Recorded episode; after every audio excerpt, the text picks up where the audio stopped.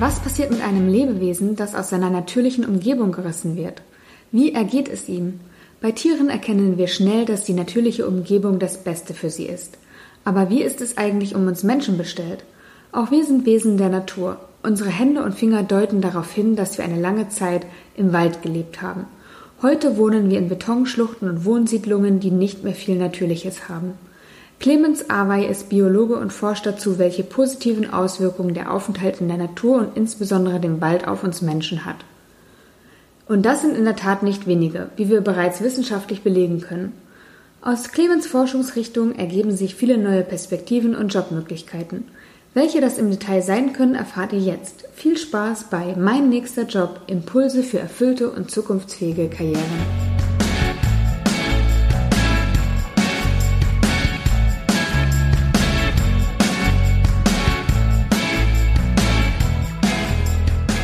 Ich bin heute im Gespräch mit Clemens und freue mich total, dass er dabei ist im Podcast. Clemens, sag doch mal selber, wer bist du und was machst du?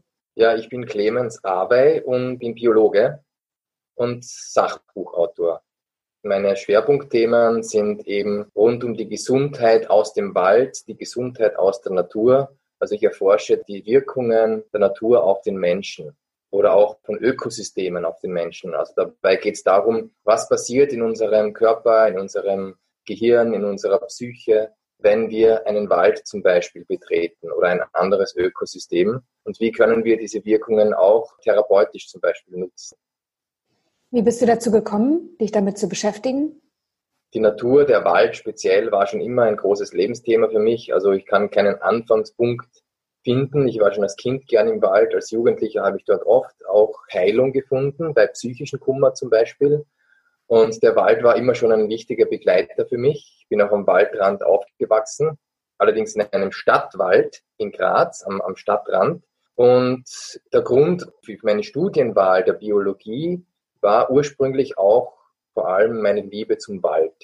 Ich glaube, das ist auch etwas, was nicht nur bei mir zu finden ist, sondern einfach sehr viele Menschen kennen dieses Gefühl, dass es gut ist, im Wald zu sein, dass es schön ist, im Wald zu sein dass es positive Gefühle schafft. Aber was mich eben dann begonnen hat zu interessieren, ist zu erforschen, was dann noch mehr passiert als bloß der Wohlfühleffekt. Wie verändert sich die Zelle im Wald? Wie verändert sich unser Immunsystem? Unsere Organe? Was passiert im Gehirn und so weiter? Und diese Dinge haben sich dann als mein größtes Interessensgebiet herausgestellt. Was passiert mit der Zelle, wenn sie im Wald ist?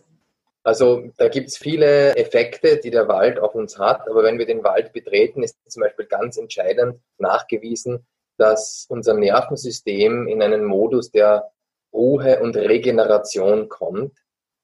Da gibt es einen wichtigen Teil des Nervensystems, das ist der Parasympathikus und dessen Aktivität wird erhöht, beziehungsweise die Aktivität des Gegenspielers, des Sympathikus, das wäre eher, der wäre eher für Stressreaktionen zuständig, wird erniedrigt, verringert. Und wir kommen also neuronal in einen Zustand der Ruhe und Regeneration bis auf Zellebene. Und dann lässt sich zum Beispiel messen, dass unsere Immunfunktionen sich verbessern, dass unser Körper natürliche Herzschutzsubstanzen ausstößt, die uns vor Herz-Kreislauf-Erkrankungen schützen, dass der Blutdruck zurückgeht, der Blutzuckerspiegel zurückgeht, dass unsere natürlichen Killerzellen zum Beispiel mehr werden, das sind ganz wichtige Abwehrzellen unseres Immunsystems und so weiter und so fort. Mein aktueller Arbeitsschwerpunkt ist auch mit Elektroenzephalographie, also EEG. Und da sieht man auch, wenn man mit Versuchspersonen in den Wald geht oder ihnen nur Naturbilder vorspielt, allein das reicht schon aus, dass äh, ihre Alpha-Wellenaktivität in die Höhe geht. Und das ist auch ein Zeichen für Ruhe und Regeneration was natürlich auch dann wieder bis auf Zellebene wirksam wird. Man könnte auch anhand dieser Befunde aus der Messung der Gehirnaktivität sagen, ein Waldspaziergänger kommt in einen ähnlichen Zustand wie jemand, der in einer tiefen Meditation sich befindet. Also auch bei der Meditation werden die Alpha-Wellen verstärkt.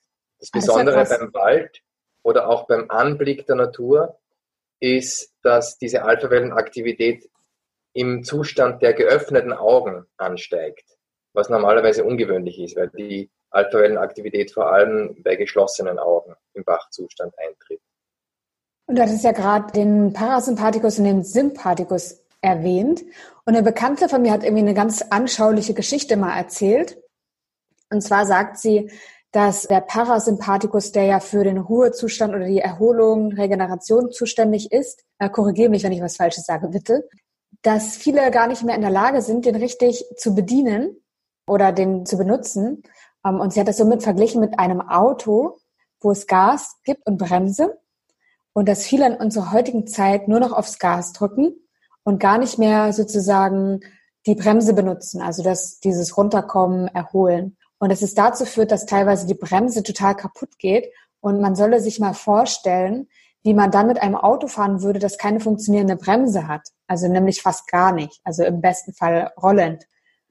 Das finde ich total spannend. Also würdest du sagen, dass da eine Entwicklung gerade ähm, vorgeht, dass wir den Parasympathikus irgendwie verlieren oder die Funktionsfähigkeit eingeschränkt wird? Die Funktionsfähigkeit wird sicher nicht eingeschränkt, denn der Parasympathikus ist ja grundsätzlich immer funktionsfähig. Die Frage ist nur, wie stark ist er aktiviert, wie häufig ist er aktiviert. Man muss sich das ja so vorstellen, man kann auch nicht sagen, dass wir den Parasympathikus bedienen können, denn der Parasympathikus ist ja Teil des autonomen Nervensystems. Das heißt, er entzieht sich vollständig unserer Bewusst, unserem Willen. Wir können ihn nicht willentlich ein- oder ausschalten oder erhöhen oder abschwächen, sondern er reagiert auf Umgebung, auf innere Bilder, auf Einstellungen, auf soziale Situationen und so weiter. Man muss sich das auch so vorstellen, der Parasympathikus und der Sympathikus sind zwei Gegenspieler. Es gibt nie eine Situation, in der nur der Sympathikus aktiv ist oder nur der Parasympathikus, sondern sie stehen in einem Wechselspiel miteinander. Der Sympathikus als Nerv der Erregung ist wichtig, wenn wir zum Beispiel in einer Prüfungssituation stecken, wenn wir eine besondere Leistung erbringen müssen, wenn wir uns in Gefahr befinden, überall dort, wo eine besondere Alarmiertheit notwendig ist unseres Körpers, dort brauchen wir den Sympathikus. Also der Sympathikus ist nicht schlecht. Das Problem ist nur, dass wir heutzutage nachweislich äh, als moderne Menschen eine zu hohe und oft zu lange Aktivität dieses sympathischen Netzwerks haben. Und das führt dann zu einer chronischen Stressbelastung. Man kann sich das auch sehr gut vorstellen. Stress am Arbeitsplatz, Leistungsdruck, unnatürliche Umwelten wie zum Beispiel Verkehrslärm. Man braucht nur mal äh, in einer stark befahrenen Straße in einer Großstadt entlang gehen. Da wird man, wenn man misst, sicher eine sehr hohe Sympathikusaktivität feststellen. Und der Wald hilft uns eben, auch ohne dass man besondere Techniken der Meditation vorher lernen muss, hilft uns eben die Sympathikusaktivität abzudämpfen und die Parasympathikusaktivität in den Vordergrund zu stellen. Wenn ich einen Baum sehe aus dem Fenster hinaus, dann wird mein Hirnstamm dem Parasympathikus oder meinem ganzen äh, autonomen Nervensystem gewisse Signale geben.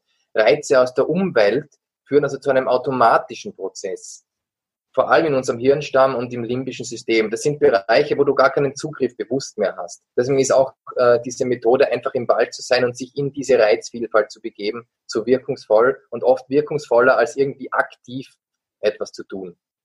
Und wie würdest du das Bild mit dem Auto korrigieren oder würdest du sagen, das ist eigentlich, ähm, sollte man nicht nutzen zum Vergleich? Ich glaube, das Bild mit dem Auto ist gut. Also ich will dem Bild in keinster Weise widersprechen. Das ist vollkommen auf unsere Gesellschaft übertragen sehr zutreffend. Wir sind zu viel am Gas. Es ist auch nicht immer eine freiwillige Entscheidung. Oft ist es auch Druck von außen, Leistungsdruck zum Beispiel. Und in der Natur treten wir aus diesen Zwängen, aus diesen, aus diesen Kontexten heraus und umgeben uns mit den beruhigenden Reizen. Und dieses Heraustreten, das nennt man in der Umweltpsychologie eben auch Being Away also weg sein. Ich glaube, das bringt auch schon sehr deutlich zum Ausdruck, was eine der wichtigen Qualitäten der Natur sein kann. Zusätzlich zu diesen neurobiologischen Mechanismen. Und dann kommen zusätzlich, also ich will damit einfach auch sagen, ich widerspreche diesem Bild von dem Auto gar nicht. Ich wollte nur sagen, es ist gar nicht möglich, den Parasympathikus zu bedienen, so wie du das anfangs gesagt hast. Es ist eben ein völlig autonomes System, das mit unseren archaischsten Gehirnsystemen verbunden ist, dass der Gehirnstamm wird als, auch als Reptiliengehirn bezeichnet. Er ist 500 Millionen Jahre alt, evolutionär. Reptilien und Amphibien haben ihn in einer ähnlichen Form wie wir. Das hat sich sehr lang bewährt, dieses System. Und das verbindet uns auf eine ganz archaische Art mit der Natur. Ja, es ist so ganz stark mit unserem Ursprung der Natur verbunden, denn wir sind ja Naturwesen. Und äh, so wie die Amphibien und die Reptilien und eben alle Wirbeltiere und erst recht die Säugetiere, hat sich der Hirnstamm nicht mehr im Wesentlichen verändert. Der ist für diese ganzen unbewussten Steuerungen zuständig. Und das ist auch interessant, weil wir, wir begeben uns als Naturwesen in die Umgebung, auf die wir eigentlich geeicht sind, aufgrund unserer evolutionären Geschichte. Und dann kommen eben dazu noch die bioaktiven Substanzen des Waldes. Das ist eigentlich meine ganz große Leidenschaft. Was atmen wir im Wald ein oder generell in der Natur ein? Und wie wirkt sich das auf uns aus? Denn gerade der Wald ist ja voll mit bioaktiven Substanzen, die, man könnte eigentlich von der Waldluftapotheke sprechen, es ist eine Vielzahl von Substanzen, die von der Pflanzenwelt abgegeben werden und die ja eine Wirkung auf uns haben. Wir waren ja schon mal zusammen im Wald, von daher weiß ich schon ein bisschen mehr, aber vorher hätte ich gesagt, wir gehen in den Wald und atmen halt Luft ein. Was ist das Besondere an der Waldluft, der Apotheke im Wald? Ja, das Besondere an der Waldluft ist eben, dass sie nicht nur sauberer ist als in der Stadt zum Beispiel. Wir müssen ja bedenken, im Wald herrscht ein eigenes Waldklima. Was macht einen Wald aus? Werde ich oft gefragt, was ist ein Wald?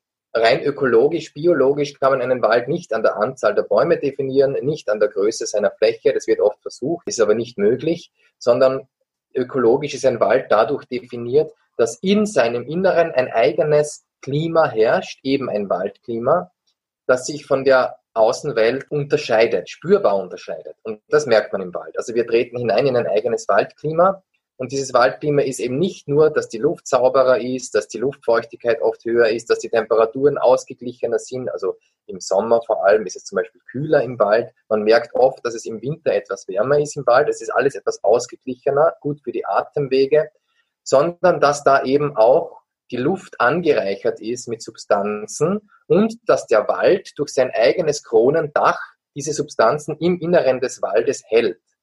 Also die Substanzen, die der Wald selbst produziert, werden zurückgehalten, werden geschützt vor der UV-Strahlung und werden auch geschützt oder es wird auch verhindert, dass sie, weil sie halt gasförmig sind, sozusagen entweichen. Und da sind ganz besonders mal zu nennen die Terpene. Die haben es mir besonders angetan. Terpene sind die größte Gruppe der sekundären Pflanzenstoffe. Und nicht nur Bäume geben sie ab, sondern auch andere Pflanzen und die Pilze, die ja eigentlich nicht ins Reich der Pflanzen gezählt werden sollten. Und äh, es gibt eine Vielzahl von Terpenen, von denen einige auch untersucht sind. Wir wissen zum Beispiel, dass die Pinene, der Kiefer und die Limonene, die wir auch in anderen Nadelbäumen finden, das sind auch Terpene, unser Immunsystem signifikant unterstützen. Also zusätzlich zu dieser neurobiologischen Aktivierung des Immunsystems kommt jetzt eine biochemische Aktivierung dazu. Wenn wir diese Terpene einatmen, haben wir eben mehr natürliche Killerzellen im Blut. Das ist nachgewiesen durch Studien. Und auch mehr von sehr wichtigen Immunproteinen, die uns bei der Abwehr von Krankheiten unterstützen. Dazu gehören auch ganz wichtige Immunproteine wie Perforin, Granulysin und die Granzyme und die werden auch als Antikrebsproteine bezeichnet weil sie eine ganz wichtige Funktion in der täglichen Abwehr von potenziellen Krebszellen haben. Das muss unser Körper jeden Tag machen. Das ist auch ganz normal. Hundertfach, tausendfach müssen DNA-Schäden repariert werden und Zellen, die mutiert sind, nicht den natürlichen Zelltod sterben, sondern weiterleben und sich verändern, müssen entfernt werden. Und da benutzt unser Immunsystem auch diese drei sogenannten Antikrebsproteine dafür, um den Körper von potenziellen Krebszellen zu befreien. Würdest du sagen, dass deswegen auch mehr Menschen Krebs haben heutzutage, weil wir weniger im Wald sind? Also Krebs ist eine multikausale Erkrankung. Es gibt nicht einen Grund, warum heutzutage sehr viele Krebserkrankungen vorliegen. Und es ist so, dass die Krebserkrankungen am Vormarsch sind. Sie sind eine Zivilisationskrankheit. Ich bin überzeugt davon, dass die Waldmedizin oder im Wald zu sein, regelmäßige Walderfahrung, sofern man auch sonst gesund lebt, ja, einen großen, wertvollen Beitrag zur Gesunderhaltung leisten, auch zur Krebsvorsorge. Also man könnte sagen, eine naturgegebene Möglichkeit, äh, unsere körpereigenen Abwehrmechanismen gegen Krebserkrankungen zu unterstützen.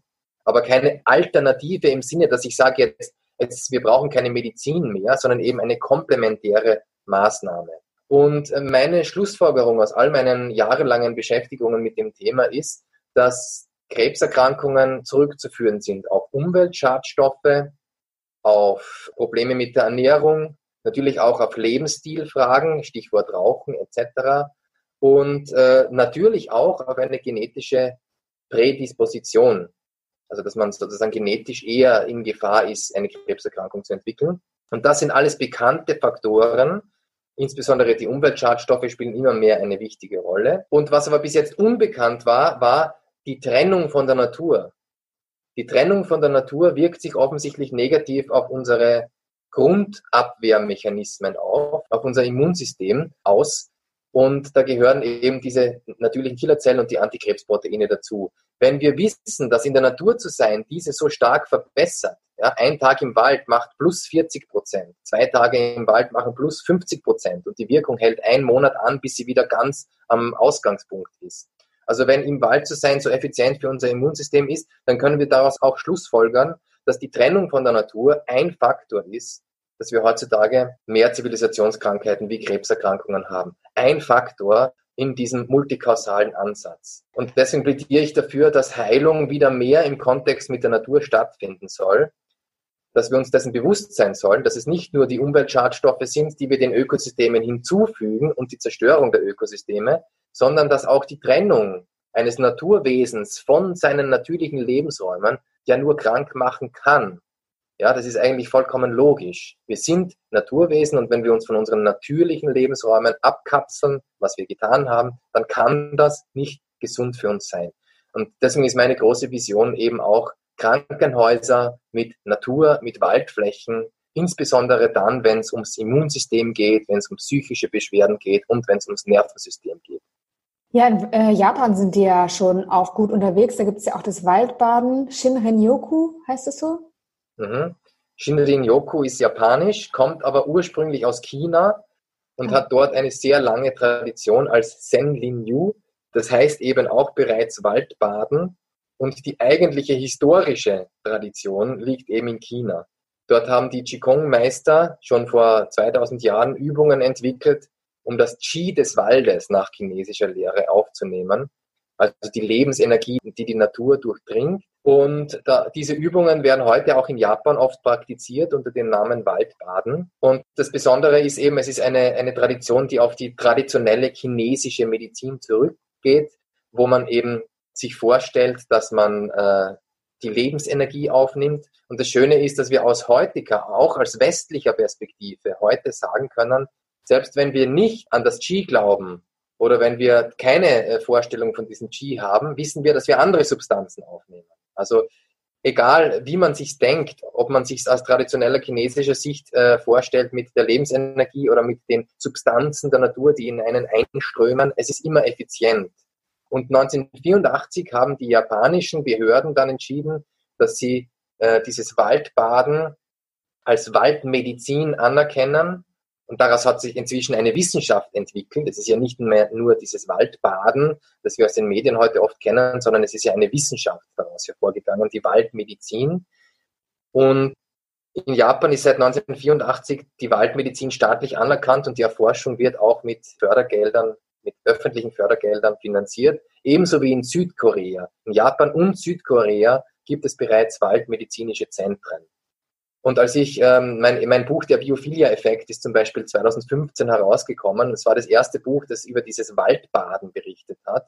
Da hatte ich noch keine Ahnung, dass einige Jahre später bei uns auch so ein Boom um das Waldbaden ausbrechen wird. Und das freut mich natürlich. Jetzt geht es aber darum, das habe ich auch schon in dem ersten Buch zum Thema geschrieben, das auf eine wissenschaftliche Ebene zu bringen. Und mir geht es auch darum, unser Gesundheitssystem ja, zu reformieren, dass wieder eine menschliche Medizin entsteht. Und der Mensch hat von Natur aus, sozusagen qua seiner Geburt, das Recht auf Naturkontakt.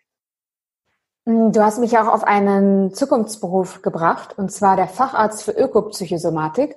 Und ich habe ihn ja auch getestet. Es gibt ihn noch nicht, aber es gibt Menschen, die ansatzweise so arbeiten. Magst du noch mal sagen, was sich dahinter verbirgt, hinter deiner Idee? Ja, also Ökopsychosomatik das Wort erklärt sich eigentlich schon von selbst, ist eigentlich eine Fortsetzung des Ansatzes der Psychosomatik. Ja? Die Psychosomatik betrachtet den Menschen als Einheit von Psyche und Körper. Und wir wissen, dass es eine enorme Verbindung gibt, ja, dass Psyche und Körper eins sind und dass wir eigentlich nicht einmal sagen können, es sind zwei Teilen, äh, zwei Seiten einer Medaille, weil zwei Seiten einer Medaille wären ja wieder zwei verschiedene Richtungen, aber Körper und Geist sind wirklich eins. Und ähm, wir sind ganzheitliche Lebensformen. Aber darüber hinaus, und das ist eben das, was die Ökopsychosomatik berücksichtigt, auch eingebettet in unsere Umwelt. Das hat schon Jakob Johann von Uexküll im 19. Jahrhundert erkannt, dass der Mensch, aber auch die Pflanze und jedes Tier nicht an den Außengrenzen endet. Unser Organismus überschreitet die Hautgrenze. Unsere Haut ist nicht unsere äußerste, unsere funktionale Grenze, vielleicht unsere physische Grenze, aber wir sind funktionell eingebettet in einen Funktionskreis mit der Natur als Naturwesen. Und das ist eben etwas, was die Ökopsychosomatik erforscht. Wie wirkt sich Naturkontakt auf uns aus? Wie wirkt sich fehlender Naturkontakt auf uns aus? Und das ist halt so mein großes, großes Lebensthema. Ich möchte gerne die Ökopsychosomatik etablieren im wissenschaftlichen System. Und meine Vision ist es, dass es später auch fachärztliche Spezialisierungen gibt, so wie heute schon in Psychosomatik, auch in Ökopsychosomatik. Oder dass die Ökopsychosomatik Teil der Psychosomatik werden kann. Dass man sich also als interessierter Arzt, als Facharzt für Psychosomatik auch mit Ökopsychosomatik befassen kann und sich dort offiziell vertiefen kann. Es könnte Institute für Ökopsychosomatik geben, ja sogar Kliniken, an denen dieser Naturkontakt Teil des therapeutischen Systems ist. Und es wäre dann eine Universitätsklinik für Ökopsychosomatik. Und das ist mein großes Ziel. Ich finde, das klingt total toll. Also ich würde auch lieber in einem Krankenhaus liegen, wenn ich krank bin, wo ich Naturkontakt habe oder aus dem Fenster gucke und ein schönes Blumenbeet oder ein paar Bäume sehe, anstatt auf Betonwände zu schauen. Von daher äh, finde ich das eine total tolle Idee. Ähm, und das eine ist ja dieses Empfinden und das andere ist ja die tatsächliche Wirkung, die damit einhergeht. Also wenn ich weiß, dass ich gesünder sein kann oder schneller heilen kann, äh, körpereigene Abwehrkräfte aktivieren kann, das ist ja auch ähm, ein total wichtiger Aspekt. Es gab ja schon in den 80er Jahren eine Studie, die ist von äh, 1977 bis 1983, glaube ich, gelaufen, also doch einige Jahre, von Roger Ulrich. Und ähm, diese Studie hat stattgefunden in einem Krankenhaus in Pennsylvania. Und da sind Patienten in standardisierten Zimmern untergebracht worden und alle Patienten mussten sich einer Gallenblasenentfernung unterziehen, auch nach standardisierten Methoden von denselben Ärzten durchgeführt und so weiter. Es gab nur eine Variable und das war der Ausblick aus dem Fenster. 50 Prozent, die Versuchsgruppe, konnte auf eine Grünfläche mit Baum blicken und die anderen 50 Prozent, die Vergleichsgruppe, konnten nur auf eine Hauswand blicken. Sonst war alles identisch. Und da hat sich gezeigt, dass die Baumgruppe signifikant früher entlassen werden konnte und ihr Heilungsprozess einfach früher als ausreichend fortgeschritten beurteilt wurde. Dass die Baumgruppe signifikant weniger Schmerzmittel brauchte und auch schwächere Wirkstoffe als die Hauswandgruppe. Dass die Baumgruppe weniger häufig negative äh, Krankenschwestern-Einträge hatte. Das sind Einträge, wo eben vermerkt wird, der Patient ist heute depressiv oder hat Kummer oder hat besondere Schmerzen und so weiter. Und da gab es auch signifikant weniger solche Einträge bei der Baumgruppe. Und postoperative Komplikationen gab es auch weniger bei der Baumgruppe. Das allerdings nicht mehr signifikant, sondern nur mehr tendenziell. So, also das ist ein Beleg, dass allein schon der Ausblick aus dem Krankenhausfenster einen großen Unterschied macht. Was glaubst du, welche Jobs könnten noch im Feld Psyche, Gesundheit, Natur entstehen, außer der Facharzt oder für Ökopsychosomatik oder fachärztliche Richtung, Institute? Also außer diesen, dieser Idee von einem von einer Klinik für Ökopsychosomatik und von Ärzten, die sich dann auch darauf, wenn sie möchten, spezialisieren können, gibt es natürlich eine Vielzahl anderer Möglichkeiten in dem therapeutischen Bereich, Gartentherapie, die naturgestützte Therapie, da könnte man auch an Waldtherapie denken, also im Sinne einer psychotherapeutischen Unterstützung. Es ist bekannt aus vielen Studien, dass zum Beispiel Menschen mit Depressionen signifikant von Naturkontakt profitieren, von regelmäßigem Naturkontakt. und dass deren therapeutischer Verlauf sich positiv beeinflussen lässt, wenn die Therapie im Freien stattfindet oder wenn die Natur mit einbezogen wird. Also in psychotherapeutischer Hinsicht könnte man naturgestützte Therapie machen. Das wird auch schon gemacht. Das ist ja in, in Ansätzen manchmal sogar schon an Kliniken vorhanden. Und vor allem bei neurologischen Patienten wird zum Beispiel die Gartentherapie schon praktiziert. Aber das könnte man natürlich noch ausweiten. Also gerade neurologische Patienten würden sehr von naturgestützter Therapie und von Waldaufenthalten etc. profitieren. Und wenn man sich jetzt mit dem Thema mehr auseinandersetzen möchte und vielleicht sogar beruflich in die Richtung gehen möchte, was kann man tun? Wie kann man sich damit beschäftigen? Was sollte man lesen? Was sollte man sich angucken? Es gibt ja noch keine offizielle Ausbildung für diese Dinge. Natürlich gibt es Ausbildungsinstitutionen, das sind aber private Organisationen, die dann zum Beispiel Waldpädagogik anbieten oder waldgestützte Therapie und solche Dinge. Aber das sind natürlich keine anerkannten Ausbildungen. Wer das möchte, kann sowas natürlich machen. Ich bin auch ein großer Freund des Autodidaktenstudiums. Also wenn es wo etwas noch nicht offiziell gibt als Ausbildung oder staatlich anerkannt, dann kann man auch sehr viel Autodidakt machen. Es gibt, wie gesagt, Literatur zum Thema Waldmedizin, Stichwort Forest Medicine auf Englisch. Da gibt es zum Beispiel ein Buch, das eben von Jing Li herausgegeben wurde. Das kann ich sehr empfehlen, wenn man sich vertiefen möchte, so in die Anfangszeit der, der Forest Medicine. Um das Jahr 2010 herum sind da die ersten blutbiologischen Erkenntnisse gewonnen worden und die sind da zum Beispiel erfasst, also wo man Blutparameter herangezogen hat. Ja, vielen Dank, Clemens, für den Einblick in deine Arbeit. Danke fürs Gespräch. Ich werde auch deine Seite nochmal verlinken für alle, die mehr über dich wissen wollen und deine Arbeit. Ähm, genau, also ähm, ich habe ja auch den Waldspaziergang einmal mit dir machen dürfen. Super spannend, was du tust. Sollten wir wiederholen. Ja, auf jeden Fall. Ähm, und ich glaube, dass es total wertvoll ist, was du machst. Und ich glaube, dass es wirklich ein Ding ist, was fehlt, dieser Naturkontakt. Genau, und da leistest du ja super Arbeit. Ich danke dir, wie gesagt, fürs Gespräch und hoffe, dass wir uns bald im Wald mal wieder treffen. Danke, alles Gute, bis bald. Dir auch, danke.